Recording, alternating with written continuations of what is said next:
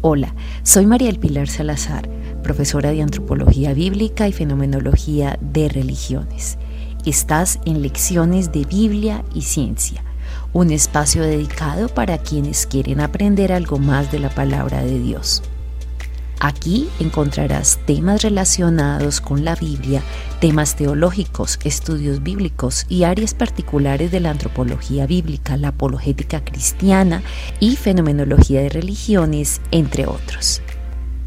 Así que si eres un seguidor del Maestro de Maestro Jesucristo y si te gusta este material y colma tus expectativas, te invito a que no dejes de seguir este sitio y compártelo con otras personas que tú consideres que puedan ser bendecidas por estas lecciones de Biblia y ciencia.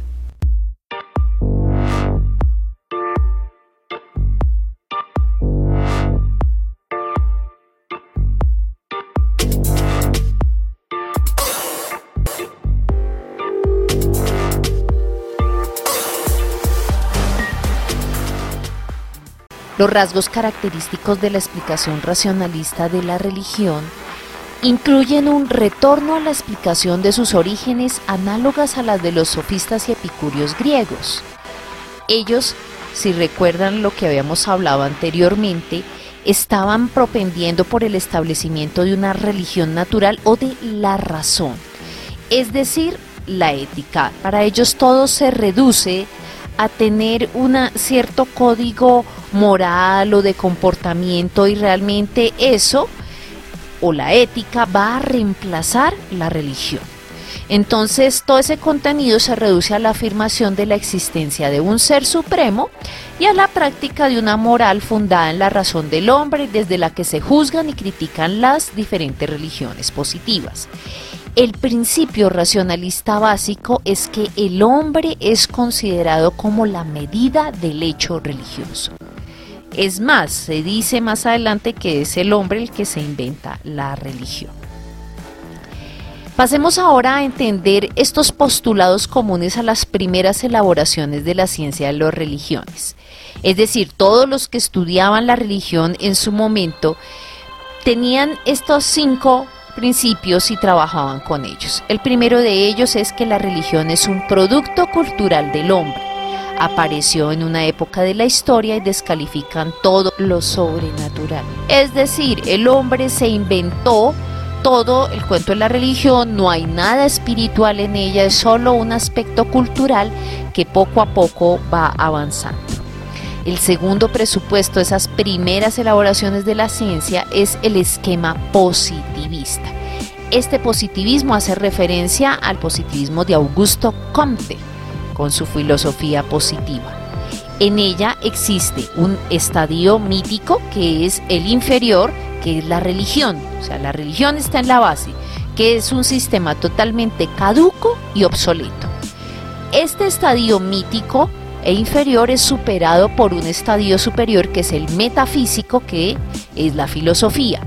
Y por último, por encima de las dos está la ciencia, que es la filosofía positiva. Entonces se imagina usted que están diciendo la religión está por debajo de la razón. Todavía tenemos rezagos de este tipo de pensamiento. Entonces ya aquí no están validando esa expresión religiosa, sino simplemente eh, menospreciándola. Y esta es la característica muy propia del excesivo racionalismo. Y aquí hago una reflexión, ojo, a veces eh, nos volvemos demasiado obsesivos por el conocimiento, nos volvemos muy racionalistas y Dios nos ha llamado es hacer lo que Él nos dijo con mentes renovadas por el Espíritu Santo. Tercero de los postulados, obsesión por los orígenes del hecho religioso. Se buscaba un estadio no religioso inicial, por eso es que buscan los orígenes. ¿Por qué? Porque trataban de decir eh, o presentarle al mundo, mire, la religión fue inventada en tal punto, o Dios se lo inventaron en tal periodo de la historia, porque antes de este periodo no había nada. Esa es su obsesión. Vamos a ver si eso es lo que encuentra. Cuarto postulado esquema evolucionista para explicar el nacimiento y desarrollo de las religiones. Aquí encontramos teorías de progreso o de generación. Entonces la religión es vista como un organismo o un sistema natural. Entonces bajo el esquema evolucionista podemos decir que las religiones nacen porque están buscando los orígenes, crecen, se reproducen, pero también mueren para darle paso algo más elevado que es la razón o en su máxima la ética. Y todas estas formas de hacer ciencia en ese momento, todas utilizan un método común que no es el comparativo, mire esto, reduccionismo comparativista. Aquí revolvemos peras con piñas, todos son iguales, todas las religiones son caducas, todas son obsoletas, todos son un producto cultural, no están eh, discriminando nada. Mire qué peligroso eh, este tipo de estudios sin validar un poco más el conocimiento y la experiencia del hombre. Pero volvamos a nuestra línea del tiempo.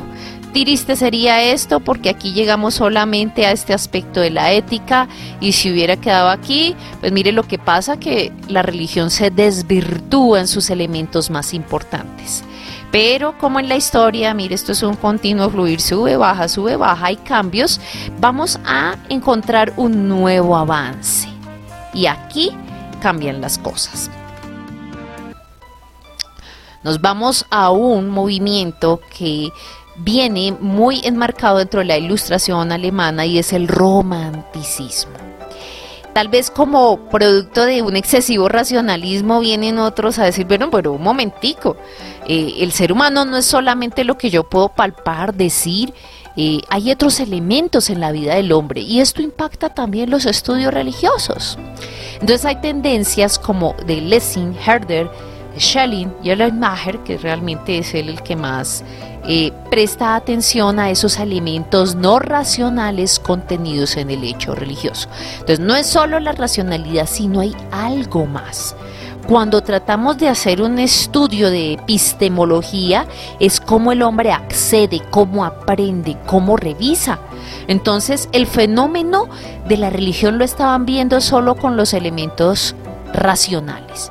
Y ellos, los románticos, empiezan a decir, no, esto también tiene elementos no racionales, que por no ser racionales no son tampoco menos importantes.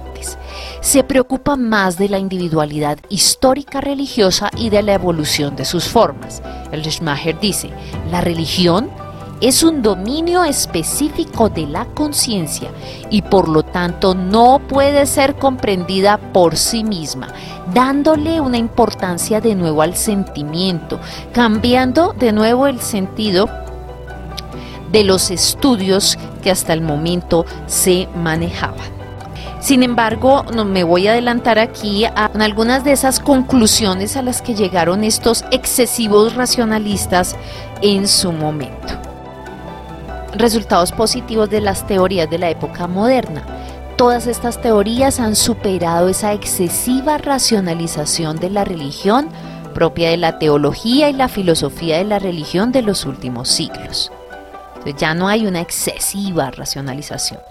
La ciencia de las religiones ha puesto de relieve que la religión es un hecho humano complejo, evidentemente lo es, cuya esencia no es agotada por los elementos racionales por importantes que estos sean. Dos, la cantidad de datos acumulados en todas las áreas y en todos los estratos culturales. Todos estos estudiosos trabajaron intensamente y se dieron cuenta de que para estudiar la religión tenían que incluir datos propios de la etnología, y otras formas de investigación y eso es lo que va a dar nacimiento a las diferentes ciencias de la religión que después mencionaremos. Hay una retroalimentación de todas las disciplinas que estudian la religión porque dicen esto es todo un conjunto, la religión implica tantos aspectos del hombre que requerimos entender qué es lo que pasa en el individuo, cómo hace una socialización de todo. Eso lo veremos ir viendo con más detalle en adelante. Y cuatro, este es muy interesante, tesis de la no existencia de un estado religioso de la humanidad.